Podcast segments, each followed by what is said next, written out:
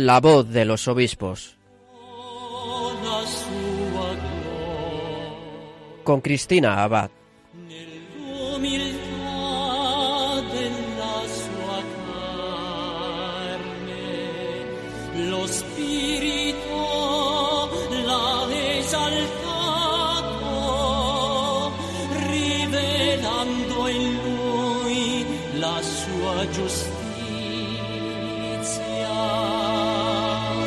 Buenas noches, querida familia de Radio María. Un cordial saludo de Cristina Abad en este nuevo programa de La Voz de los Obispos.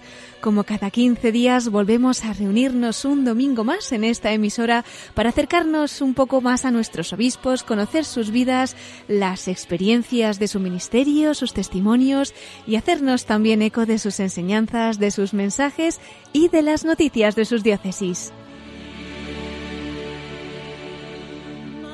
Recordamos que en las últimas semanas están siendo muchas las novedades que está habiendo en nuestra Iglesia española.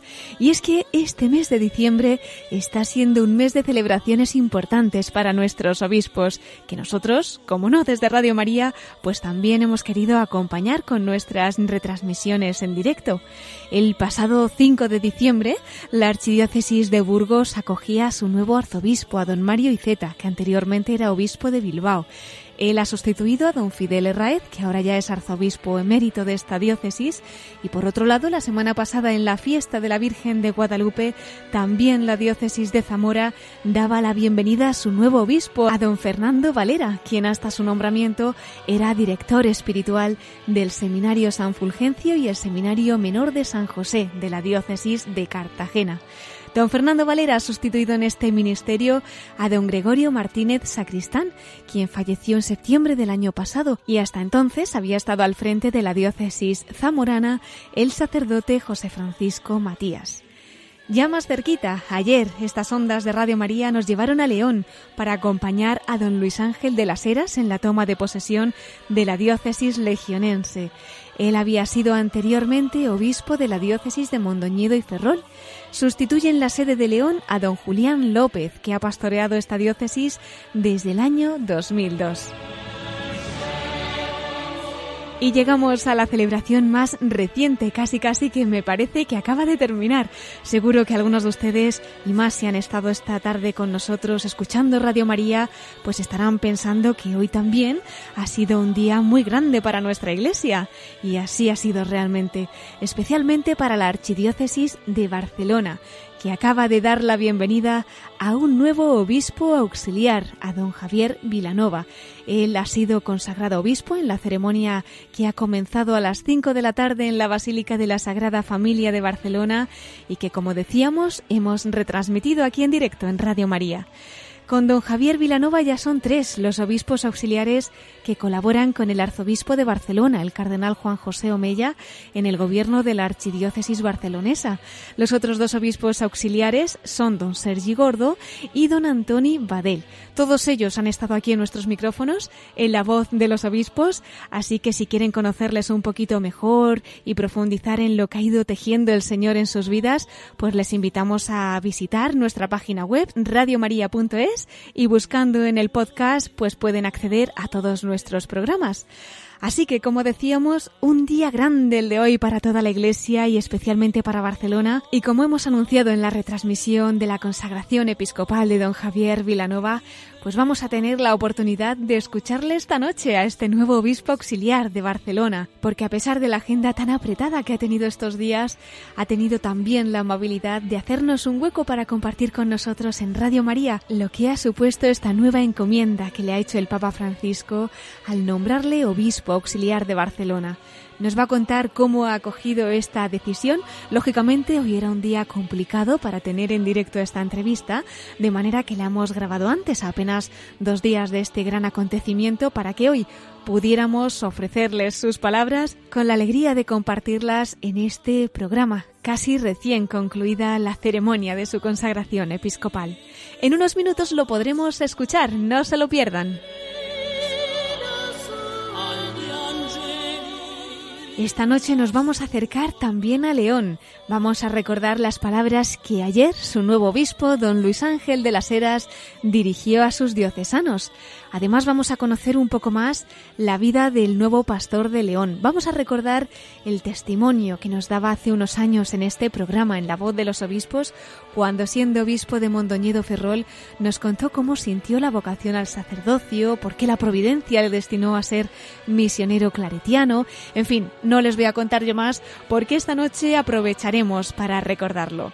Además, en nuestra sección de Episcoflases, nuestro colaborador Miquel Bordas, quien ha retransmitido con nosotros la consagración episcopal de don Javier Vilanova desde Barcelona, también nos va a contar más noticias de nuestros obispos para esta semana.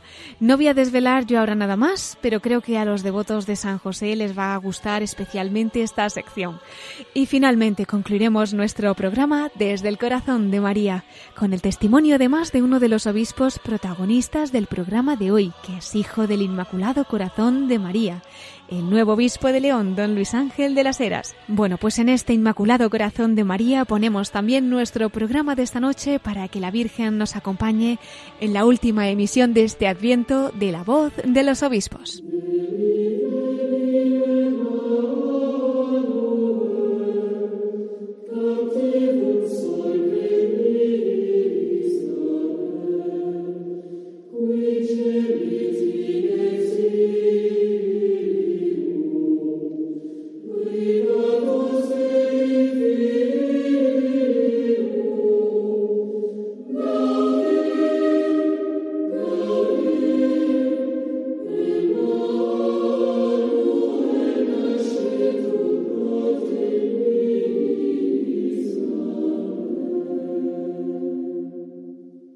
Mientras escuchamos esta música, nuestras ondas de Radio María nos vuelven a llevar a Barcelona, desde donde hace apenas un rato concluía la ceremonia en la Basílica de la Sagrada Familia, en la que don Javier Vilanova ha recibido la consagración episcopal como obispo auxiliar de la sede metropolitana de Barcelona. Como decíamos, un día de fiesta para esta archidiócesis catalana y realmente para la Iglesia entera, ¿no? Bueno, ya imaginarán cómo habrá estado estos días la agenda de don Javier Vilanova, pero aún así tenemos que agradecerle que entre tantísimos preparativos nos haya reservado unos minutos para Radio María. Y es que pudimos hablar con él el viernes y que nos contara de primera mano cómo está viviendo esta nueva misión al servicio de la Iglesia barcelonesa, para colaborar además en ese gobierno pastoral de esta archidiócesis junto a su arzobispo, el cardenal Juan José Omella, también presidente de la Conferencia Episcopal Española, y también junto a los dos obispos auxiliares que ya tenía esta archidiócesis, como decíamos, don Sergi Gordo y don Antoni Badel. El nuevo obispo auxiliar de Barcelona, don Javier Villanova, nació en Fatarella, en Tarragona, en 1973. Fue ordenado sacerdote en 1998. Ha desarrollado su ministerio sacerdotal en la diócesis de Tortosa. Entre otros cargos pastorales, ha sido delegado para la catequesis y para la pastoral vocacional, rector del Seminario de Tortosa y director espiritual del Seminario Interdiocesano de Cataluña. Desde el año 2018 hasta la actualidad era el rector del Seminario Interdiocesano de Cataluña. También ha sido confesor ordinario de la Comunidad de Agustinas de San Mateo y misionero de la Misericordia. El Papa Francisco lo nombró obispo auxiliar de Barcelona el pasado 6 de octubre y hace apenas unas horas Monseñor Vilanova recibía esa consagración episcopal en la Basílica de la Sagrada Familia de Barcelona. Antes de dar paso a esa entrevista, vamos a recordar que con ocasión de su nombramiento, don Javier Vilanova decía que cuando le comunicaron que el Papa Francisco había pensado en él para el ministerio episcopal, sintió la mano de Dios en esta decisión. Él decía, Dios, a quien tanto quiero y por quien he dado mi vida como sacerdote. Además, añadía que al Señor no le puede negar nada él me lo ha dado todo y yo también se lo quiero dar, decía don Javier Vilanova. Al mismo tiempo expresaba la alegría que sentía al poder servir a la Iglesia de Barcelona como obispo auxiliar y manifestaba también su deseo de que quería que viesen en él a un pastor en cuyo corazón cupiesen todas las personas. Bueno, yo creo que merece la pena que todos estos detalles los escuchemos de su propia voz, ¿verdad? Así es que en esta noche tan especial, en la que está tan tan reciente la consagración episcopal de don Javier Vilanova, con nuestra felicitación, vamos a dar la bienvenida aquí en la voz de los obispos al nuevo obispo auxiliar de Barcelona. Muy buenas noches, don Javier. Muy buenas noches, Cristina y todos los oyentes de Radio María. Es realmente un privilegio el poder compartir con usted esta noche pues este ratito aquí en la voz de los obispos y que nos cuente de primera mano qué ha significado, ¿no? para usted esta nueva misión que le ha encomendado la Santa Sede al servicio de la Archidiócesis de Barcelona como obispo auxiliar. Cuéntenos, don Javier. Pues sí, es una inmensa alegría, ¿no? El ver este, este don que viene del Señor y y poder eh, ayudar ¿no? y colaborar en esta misión tan grande que tiene la Iglesia de, denunciar el Evangelio a toda criatura. Es una alegría también pues, poderlo compartir ya de, un primer momento después de la ordenación con todos, con todos los oyentes de, Radio María. Bien, pues lo que significa para mí es que ves que el Señor tiene sus planes, ¿no? Tiene sus planes que son, son increíbles y, que te emociona el verlos y que, y que te dispones esto, ¿no? A ponerte a su servicio con, mucha ilusión, la verdad. Y también sintiendo mucho el apoyo eh, de, tanta, de tanta gente ¿no? que te lo ha manifestado. Un apoyo que, es un impulso ¿no? para vivir esta misión de servidor de, Cristo en, el, en estos tiempos, en estos días, y hacerlo con, con pasión, ¿no? con ardor. Y lo que siento es esto, ¿no? Es, una misión muy grande. Veo, como la Virgen dice, ¿no? Ella mira, veía su, la pequeñez de su sierva, ¿no? Veo mi pequeñez, pero, pero también me ayuda a ver la grandeza inmensa del Señor y la grandeza increíble de lo que me ha confiado. Es mucha la alegría y es un, es un plan que, pues que, que, me atrae, ¿no? Pues porque viene de Dios. Bueno, don Javier, ¿y cómo acogió usted esa noticia cuando recibe el nombramiento de que se le confía también ese servicio como obispo auxiliar de Barcelona? ¿Qué sintió entonces? Pues bueno, fue la tarde de, la fiesta de San Mateo, 21 de septiembre. Eh, terminaba en el seminario de, vivir una, reunión con los formadores y pues vi la llamada del señor Nuncio. Y en aquel momento, pues supongo que lo mismo que sintió pues el apóstol Mateo y todos los apóstoles, ¿no? Que el Señor pues se fijaba en él. Vi claramente que aquella llamada pues venía de lo alto, por medio de un instrumento que es el señor Nuncio y veía pues es, es esto, ¿no? Que, el Señor tiene un plan para mí y, y, bueno, si desde la infancia ya me ha traído el Señor eh, a, vivir la fe, a vivir con Él, pues que menos que a vivir este ministerio para la Iglesia, a la que estoy entregado como sacerdote, ahora vivirlo pues como obispo, que menos que decir al Señor, pues, pues adelante en tu plan. Eh, un poco la impresión es decir, mira Señor, eh, tú has ganado, lo que tú quieras, lo que tú quieras. Pues, adelante, adelante en tu plan. ¿Quién soy yo para decir lo contrario? Porque sin duda siento con mucha fuerza que, lógicamente, ¿no? Todas estas llamadas, la, vocación al ministerio, el sacerdocio, todo viene del Señor, lógicamente. Escuchando sus palabras, don Javier, me estoy acordando de ese primer mensaje, ¿no? Que daba después de su nombramiento, en el que decía que no le podía negar nada a Dios, que él se lo ha dado todo, ¿no? A más de uno nos conmovieron estas palabras. En fin, quería preguntarle también cómo ha vivido esa preparación para esta entrega plena al Señor, ¿no? Mediante su consagración episcopal. Eh, ¿Cómo lo he vivido? Pues ha habido una circunstancia que un poco se ha sobrepuesto al nombramiento. Y ha sido que el mismo día, prácticamente, que, comunicaba a la familia, momentos antes de que se hiciese público el nombramiento, también a, mi madre se le, se le detectaba un tumor cerebral.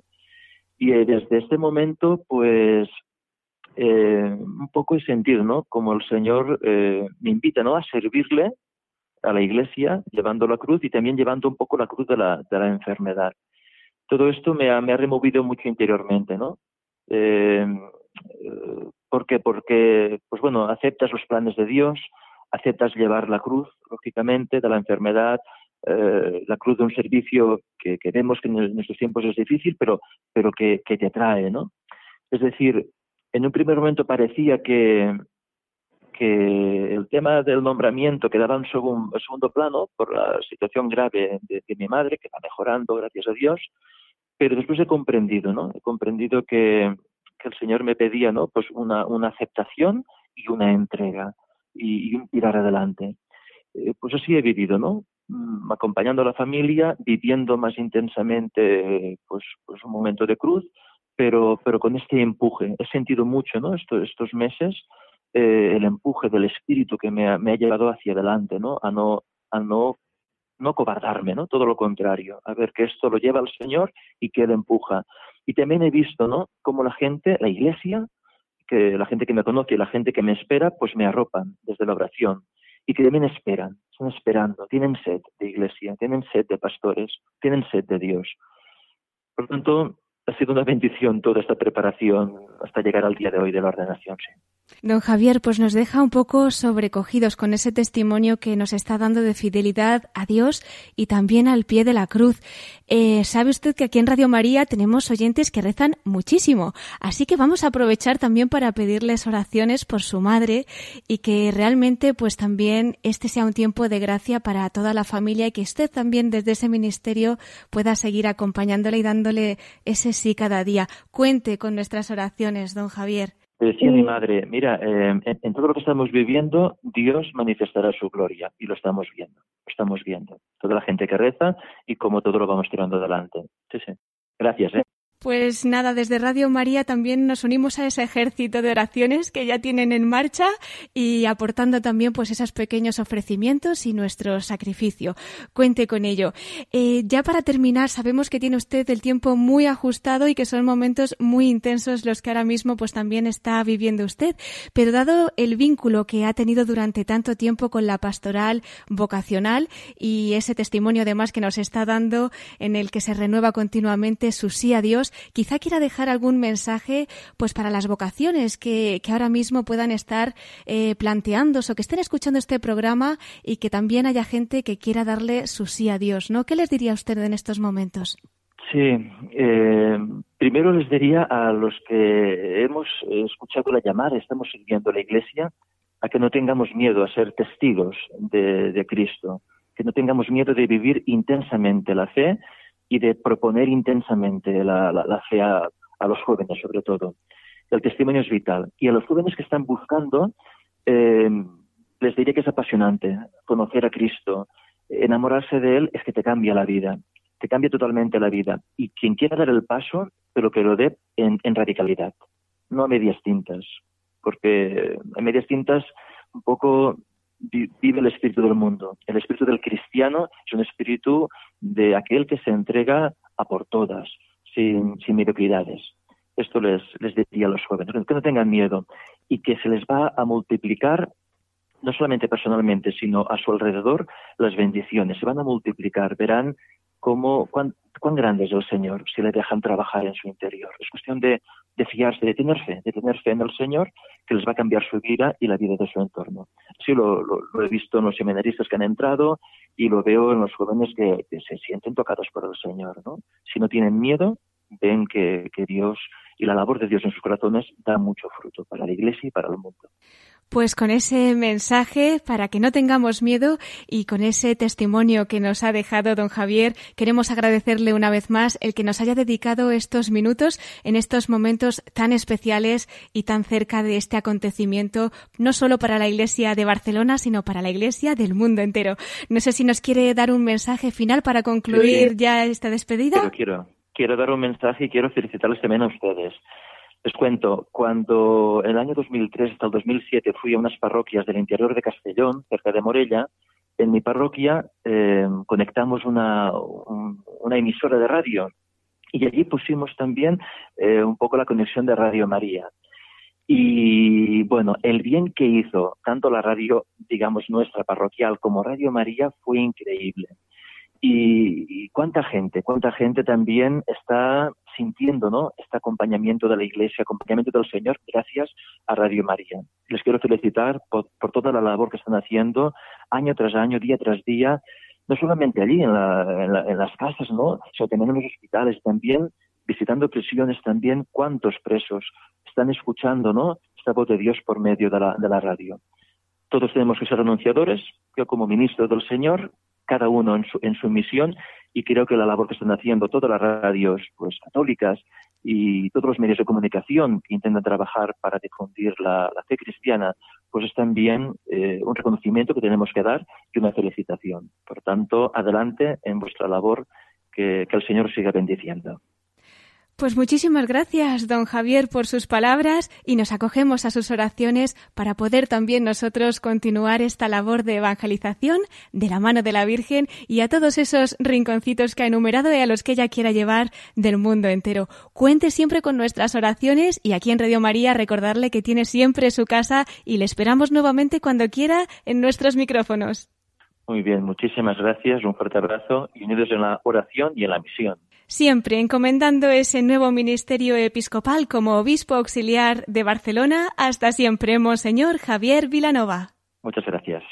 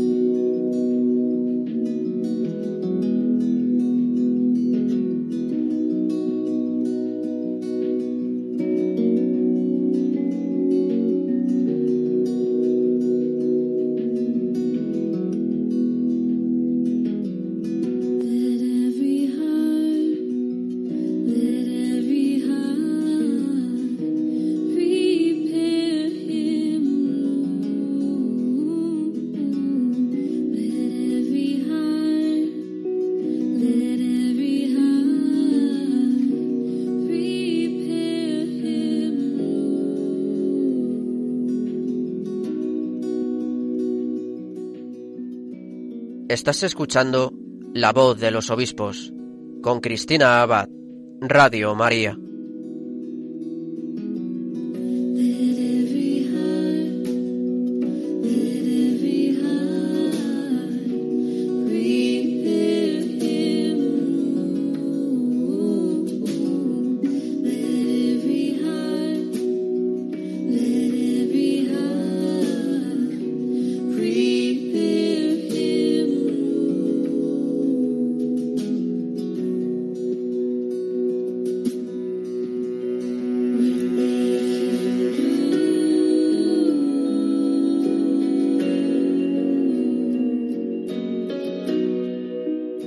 Continuamos en la voz de los obispos en este último domingo de Adviento, ya con tantos preparativos para el nacimiento del niño Jesús, como dice esta canción, ¿verdad? Bueno, para nuestra Iglesia española, la Providencia también ha querido que entre estos preparativos de Adviento hayan estado los de todas las ceremonias que han tenido lugar este mes de diciembre. Esas tomas de posesión de los nuevos obispos de Burgos, Zamora, ayer la de León, y con todo, esa consagración episcopal del nuevo obispo auxiliar de Barcelona, don Javier Villanova, ceremonia que hemos retransmitido en Radio María y que comenzaba a las 5 de la tarde en la Basílica de la Sagrada Familia de Barcelona. Precisamente hemos escuchado hace unos minutos la entrevista que nos ha concedido Monseñor Vilanova para el programa de hoy de La Voz de los Obispos, en la que ha compartido con nosotros cómo su entrega de pastor le ha llevado a renovar su fiat a Dios, también en el ministerio episcopal. Incluso, como nos ha contado don Javier, al pie de la cruz. Él nos contaba en esa entrevista que en el momento en que comunicaba a su familia su nombramiento como obispo auxiliar de Barcelona, Coincidió también con que a su madre le diagnosticaban un tumor cerebral y fíjense qué testimonio más impresionante, ¿no? Que en estas circunstancias nos decía don Javier Vilanova cómo su madre comentaba que todo esto era para que se manifestase la gloria de Dios. Algo que decía don Javier que ya se está viendo. Bueno, pues en queridos oyentes ya saben que esta intención la vamos a poner muy especialmente bajo el manto de la Virgen, ¿a que sí? Y bueno, desde Barcelona nos vamos a ir ahora a León. Como anunciábamos al comenzar el programa, vamos a recordar también hoy las palabras que ayer dirigía el nuevo obispo de la sede legionense en esa ceremonia de toma de posesión que también retransmitimos aquí en esta emisora desde las 11 de la mañana. Desde la Catedral de Santa María de Regla de León, don Luis Ángel de la Sera se invitaba así a una conversión pastoral y misionera, como iglesia en salida, también misericordiosa. Lo escuchamos. Iglesia misericordiosa que desea llevar a todos la compasión del Señor, sirviendo y tocando la carne sufriente de Cristo, Iglesia sin prejuicios ni exclusiones, para que todos puedan sentirse acogidos, amados, perdonados y alentados a recorrer las sendas del Evangelio. Iglesia que abre una calzada en la estepa para caminar con Dios hasta la casa del pobre. Siempre hasta la casa del pobre, escuchando el clamor del reino y respondiendo con todas sus fuerzas según la llamada a la santidad, que es fruto del mandato del amor y del camino de la justicia. Iglesia, en fin, samaritana, que no duda en desviarse hacia las cunetas de los apaleados, procurando igualar lo que para el mundo resulta escabroso. Familia de Dios enviada a extender sus fronteras, compartiendo sus riquezas, sanando las heridas y restaurando a cada persona en su dignidad. Pues así animaba ayer don Luis Ángel de las Heras a sus nuevos diocesanos de León a caminar juntos siendo una iglesia samaritana para avanzar hacia la santidad.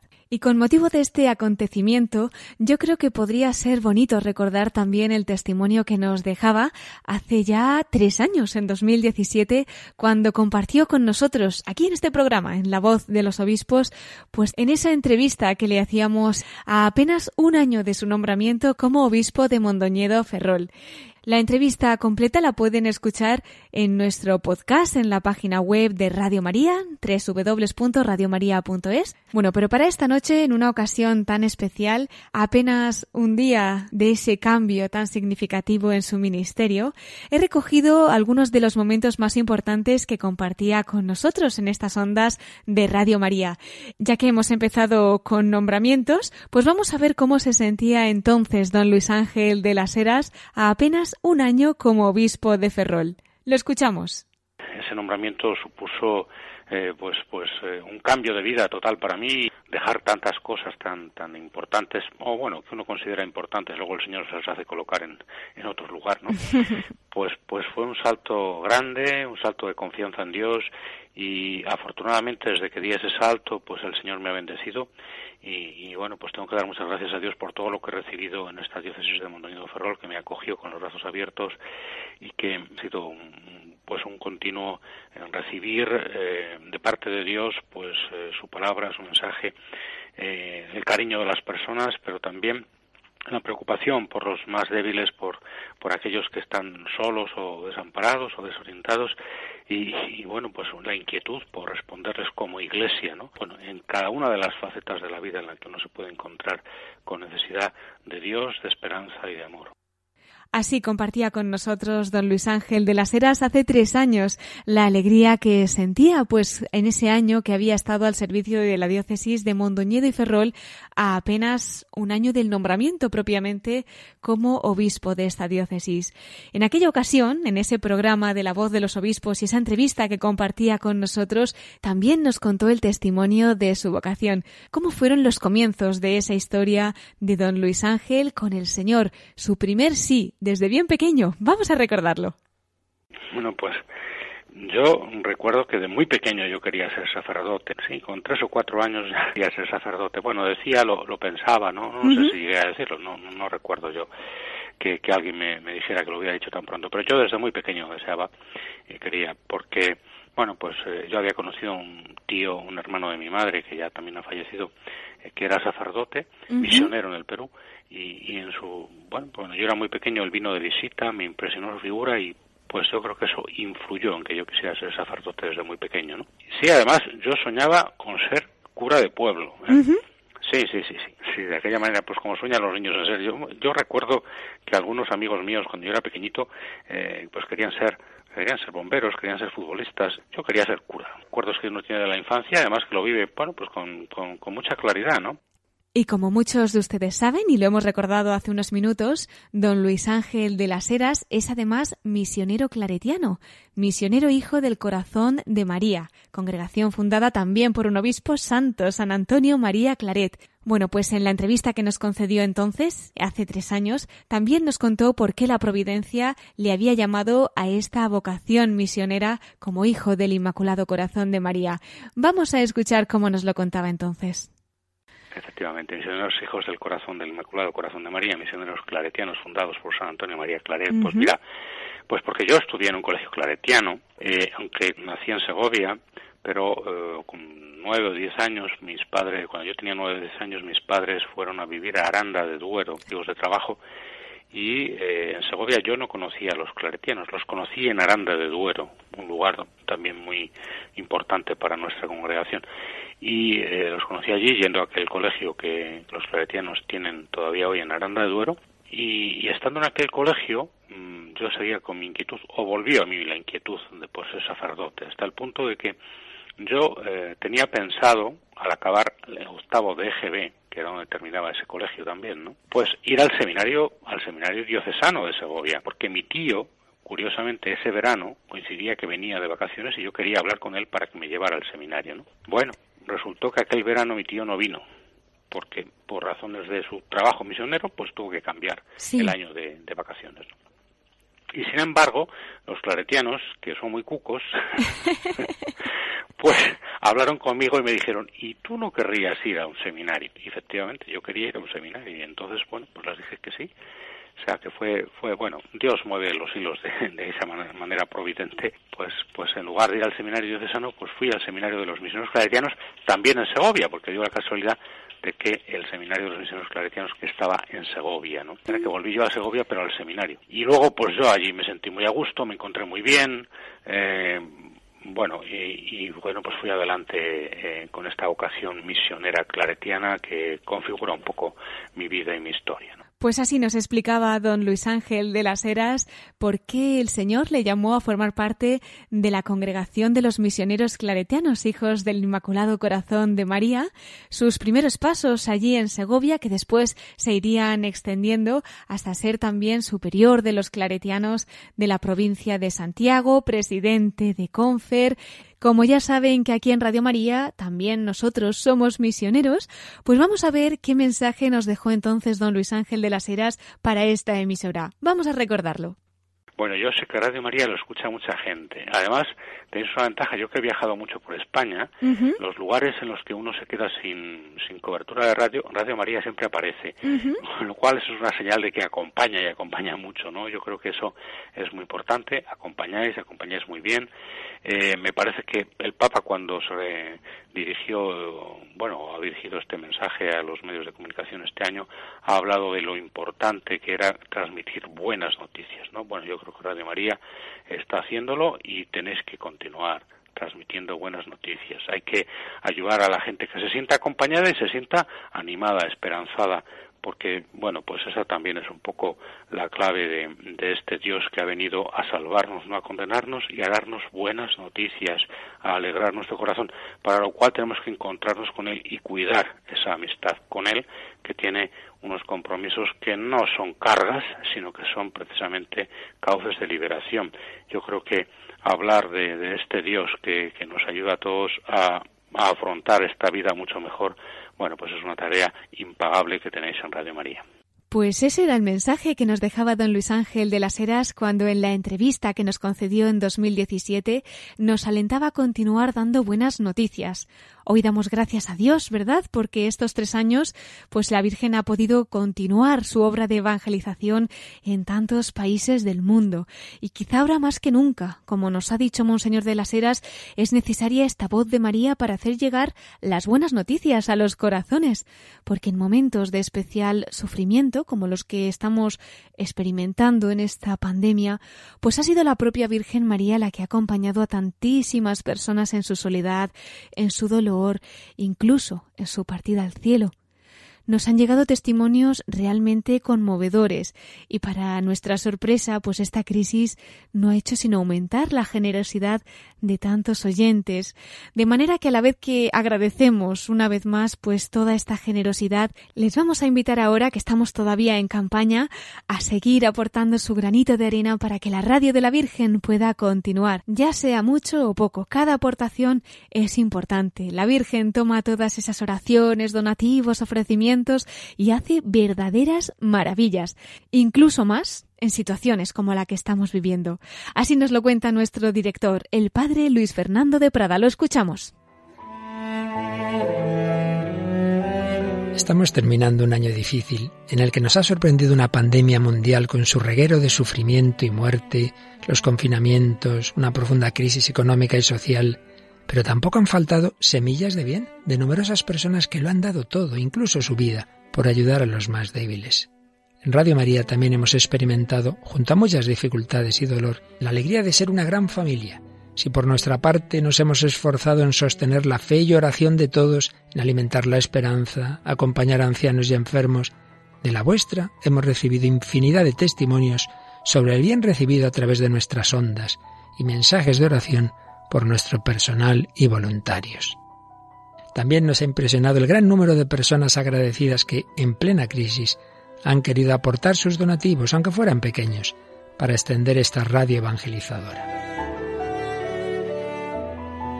El Adviento es una nueva ocasión para anunciar, de la mano de la Inmaculada, la luz de la esperanza, más fuerte que todas las tinieblas del mal.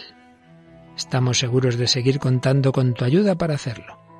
Puedes informarte de cómo colaborar llamando al 91 822 8010 o entrando en nuestra página web radiomaria.es. Con María se puede. Con María se puede, claro que sí. Como nos ha recordado nuestro querido director, el padre Luis Fernando de Prada, lo hemos experimentado especialmente durante esta pandemia, y es que con María siempre hay esperanza. Y ahora, queridos oyentes, ha llegado el momento de continuar con más noticias y mensajes de nuestros obispos. Así que vamos a dar paso a nuestra sección de episcoflases con Miquel Bordas.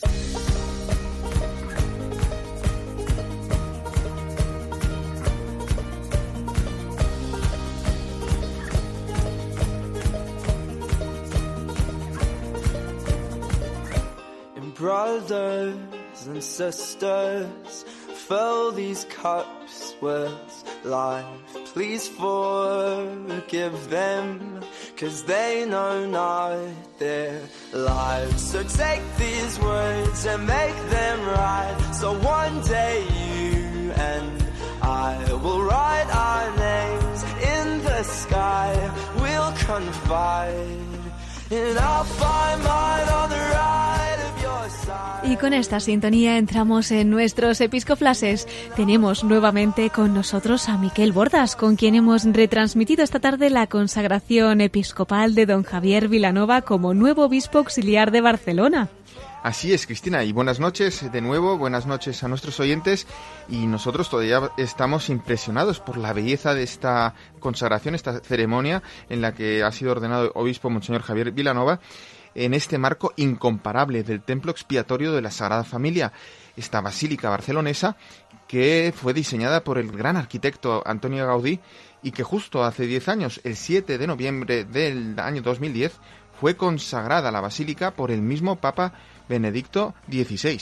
Y como sabemos, eh, también la ordenación episcopal de Monseñor Javier Vilanova, que estaba inicialmente prevista para el día 22 de noviembre pasado, pues tuvo que ser aplazada precisamente por medidas sanitarias a causa de la pandemia que todavía estamos viviendo. Así es, pues a pesar de las restricciones que haya podido haber, ha sido una celebración bellísima y hemos disfrutado mucho. Miquel, ¿qué episcoflases nos traes para esta noche? Cuéntanos. Pues mira, Cristina, antes de nada, yo quería hacerme eco de una intención eh, de oración que nos ha unido a todos los católicos españoles y a toda la Iglesia, ¿no? Esta semana, en especial el miércoles pasado, y me estoy refiriendo a la jornada de ayuno y oración que yo entiendo que fue la primera vez que se pidió desde la Conferencia Episcopal Española ayuno, además de oración, para pedirle al Señor que inspire leyes que velen por el cuidado de la vida humana. Y ello ante la aprobación que se votó precisamente en el Congreso el jueves de la ley que autoriza la eutanasia en nuestro país. Y bueno, todavía es una ley que sigue en tramitación en el Senado, pero todo parece que eh, si Dios no lo remedia va a ser aprobada y la cual cosa es gravísima. Eh, no vamos a entrar aquí, pero ciertamente pues tenemos que seguir rezando por esta intención. Y bien, como decía don José Ignacio Munilla, el obispo de San Sebastián, en su programa de Sexto Continente del viernes pasado, en esta casa, tenemos que eh, tener presente que la vida es más fuerte que la muerte y que al final la última palabra la tiene Dios, a pesar, pues, de que nosotros los hombres pensemos que podemos disponer y legislar sobre eh, la vida, convertirnos en Dios, ¿no? Bien, creo que es oportuno recordar eh, la nota que publicaron nuestros obispos españoles a este respecto, que llevaba el título de La vida es un don, la eutanasia un fracaso. Se puede leer íntegramente en la web de la Conferencia Episcopal Española y también el secretario general de la conferencia, Monseñor Luis Argüello, obispo auxiliar de Valladolid, daba a conocer esta declaración en un videomensaje. Si te parece, vamos a escuchar un fragmento de esta declaración. Con el Papa decimos, la eutanasia y el suicidio asistido son una derrota para todos. La respuesta a la que estamos llamados es no abandonar nunca a los que sufren, no rendirse nunca, sino cuidar y amar para dar esperanza. Invitamos a responder a esta llamada con la oración, el cuidado y el testimonio público que favorezcan un compromiso personal e institucional a favor de la vida, los cuidados y una genuina buena muerte en compañía y esperanza. Pedimos a cuantos tienen responsabilidades en la toma de estas graves decisiones que actúen en conciencia según verdad y justicia. Acabamos de escuchar a Monseñor Luis Argüello, secretario general de la Conferencia Episcopal Española, en un fragmento de ese mensaje que daba pues con ocasión de la nota que publicó la Conferencia Episcopal Española ante la aprobación de la ley de la eutanasia. Así es, Cristina, y no hemos de pasar por alto que hemos pedido la intercesión con nuestros obispos, además de la Virgen María, salud de los enfermos, pues a San José, que es patrón de, entre otras cosas, de la buena muerte.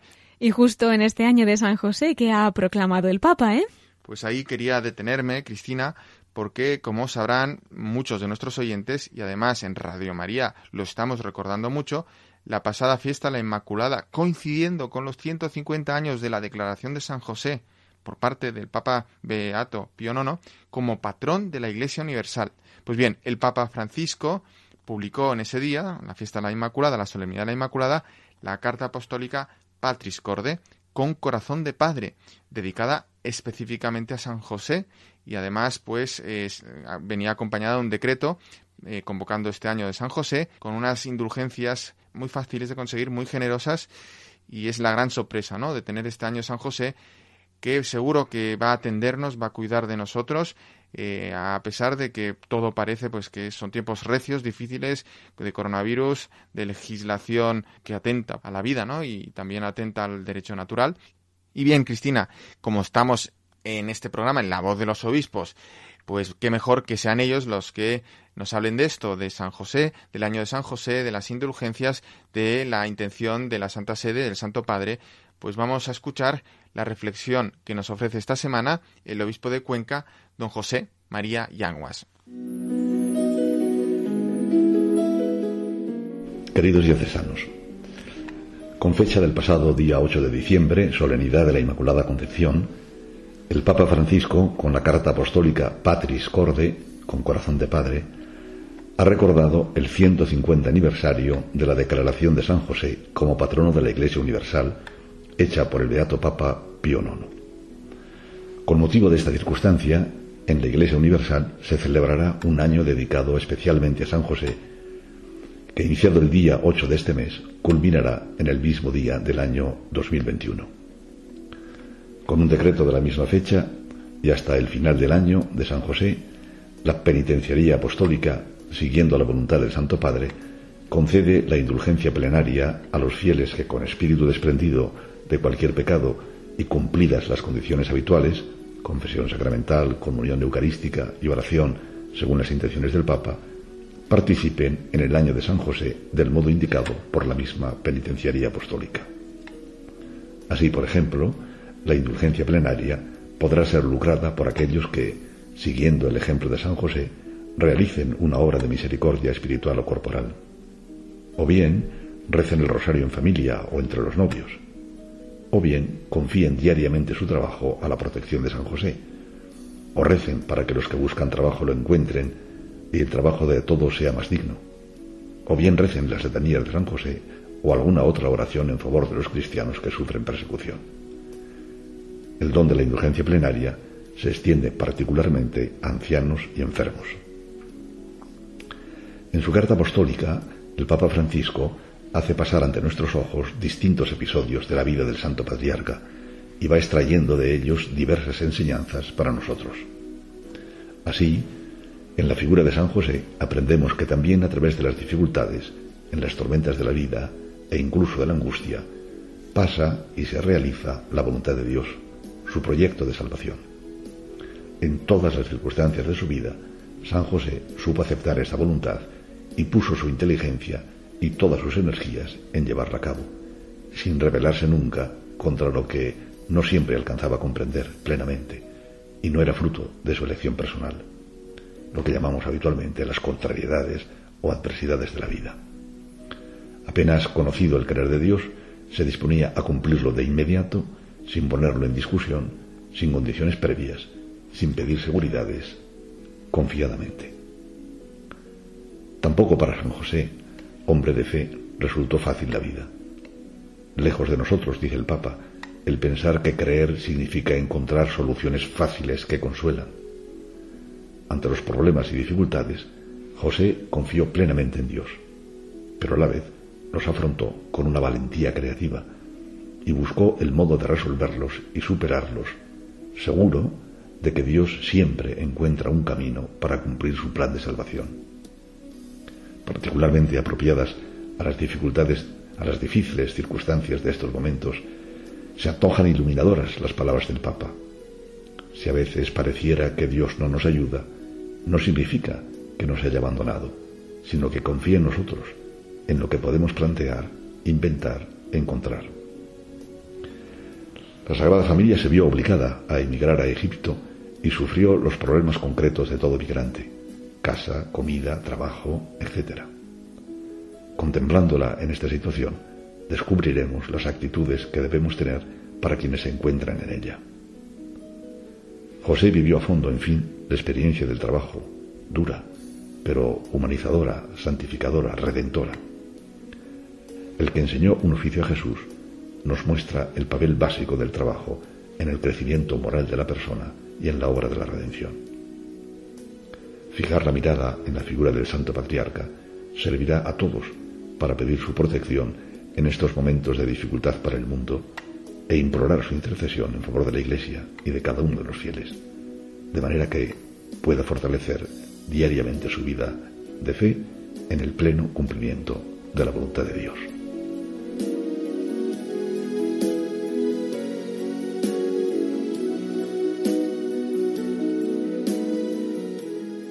Pues así nos ha invitado el obispo de Cuenca, don José María Yanguas, a encomendarnos a San José, especialmente en este año de San José que ha convocado el Santo Padre y en el que, como bien nos ha explicado Monseñor Yanguas, podemos obtener indulgencias especiales. Sí, indulgencias especiales indulgencias plenarias por nuestros difuntos, también por su eterno descanso, y para nosotros, como dice la carta apostólica Patris Corde, la gracia de las gracias, que es la conversión. Desde luego, un año de gracia.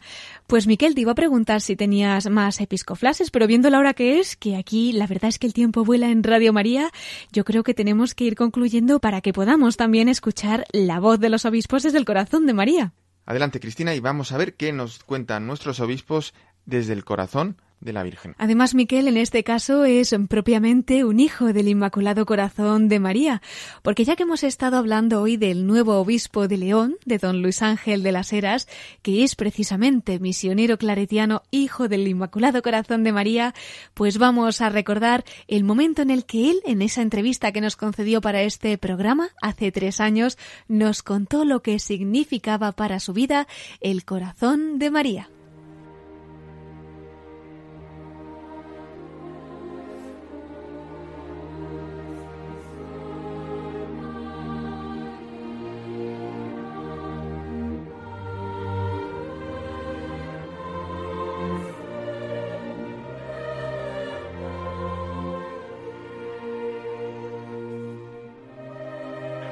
Pues mira, haces la, la invitación a un hijo del corazón de María que se siente eh, entrañablemente querido por, por esta madre eh, y que, pues desde ella, desde su corazón inmaculado, como mi fundador San Antonio María Claret, pues siento que tengo que vivir como misionero de la cordialidad, ¿no?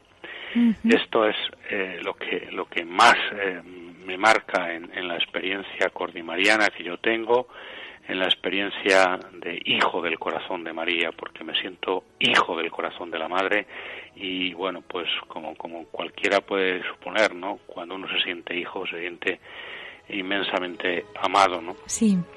Sí. Y bueno, pues en ese sentido, para mí, el corazón de María es un modelo de ternura, eh, los claretianos tenemos un texto precioso que dice que sin ternura, sin corazón, no hay profecía creíble, ¿no?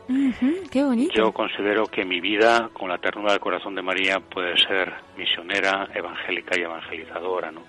Sin la ternura del corazón de María, perdería, yo creo, esa dimensión misionera, evangélica y evangelizadora. En cambio, con su ternura, con la ternura del corazón de María, mi vida puede ser misionera, evangélica y evangelizadora. Ahí bueno, pues creo que, que, puedo, puedo expresar, compartir, ¿no? Esta vivencia que, que yo tengo y que desde luego, pues me hace también um, algo muy importante, ¿no? Que yo creo que toda madre nos invita a mirar, ¿no? Y es descubrir el dolor de los hermanos, ¿no? Sí, yo eh, he encontrado en María, contemplándola a ella, el dolor más grande para un ser humano, que es la, muerte del, hijo. ¿no? Sí. Mm. Y las miradas de la dolorosa y en concreto eh, una imagen que para mí es eh, impactante, que es eh, la soledad al pie de la cruz del escultor Aniceto Marinas, que se encuentra en la iglesia de San Millán de Segovia.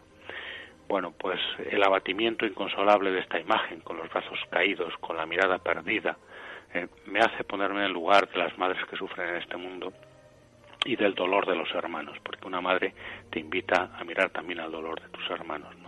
El dolor de este mundo, comprenderlo desde su corazón para que ella también pues se convierta en madre de consuelo y de esperanza, porque al final pues quienes sufren mirando a esta soledad al pie de la cruz, a esta dolorosa, pues pueden encontrar sentido, consuelo y esperanza y superar tanto dolor como puedan estar sufriendo desde este dolor que yo considero que es el más grande, porque es algo que también a veces he tenido que acompañar, ¿no? Ha habido madres que han perdido a sus hijos drogadictos y ese dolor pues también me ha hecho a mí mirar a la Madre de Cristo y, ver en, esta soledad al pie de la cruz el modelo para poder ayudar a estas personas a superar su desesperanza, su desconsuelo, su abatimiento.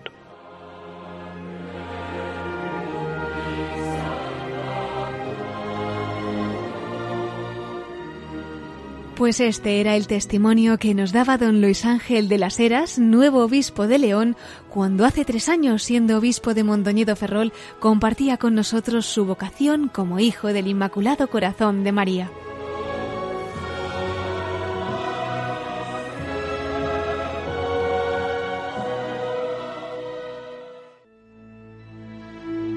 Esta sintonía nos indica que tenemos que concluir ya nuestro programa. Enviamos un agradecimiento especial a don Javier Vilanova, quien esta tarde ha recibido la consagración episcopal como obispo auxiliar de Barcelona y a quien hemos podido escuchar en esa entrevista que nos ha concedido para el programa de esta noche, en el que también hemos recordado el testimonio del nuevo obispo de León, don Luis Ángel de las Heras, en esas palabras que dirigió ayer en su toma de posesión de la diócesis legionense a sus nuevos diocesanos y también parte del testimonio que nos daba hace tres años para este programa. De hecho, pueden encontrar este y todos nuestros programas en el podcast de Radio María. También los pueden pedir en un CD por teléfono en el 91 822 8010 o a través de la página web en radiomaria.es en el apartado de pedidos de programas. Como no, también por correo a pedidos de programas arroba radiomaria.es. Miquel Bordas, muchas gracias también a ti, hoy al completo, ¿eh? que desde las 5 de la tarde has estado con nosotros en esa retransmisión de la consagración episcopal de don Javier Vilanova y, como no, en estos episcoflases de la voz de los obispos. Pues Cristina, esto siempre es un regalo, poder compartir estos momentos con nuestros queridos oyentes y estar en la Casa de la Virgen, que es Radio María. Pues agradeciendo también a nuestros oyentes, a todos ustedes por su compañía, por sus oraciones por Radio María y especialmente los de este programa por nuestros obispos. Nos volvemos a reunir en 15 días, si Dios quiere, a la misma hora, a las 9 de la noche, a las 8 en Canarias. Ahora les dejamos con más noticias en el informativo de Radio María. Se despide Cristina Abad deseándoles unos santos últimos días de Adviento y muy acompañados por la Virgen María. Hasta dentro de dos semanas en la voz de los obispos.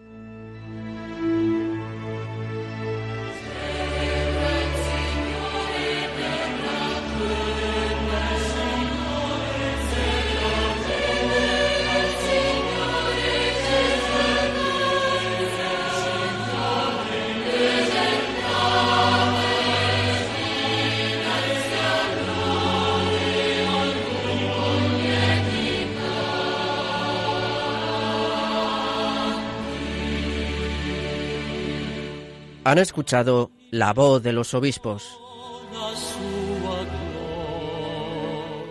con Cristina Abad.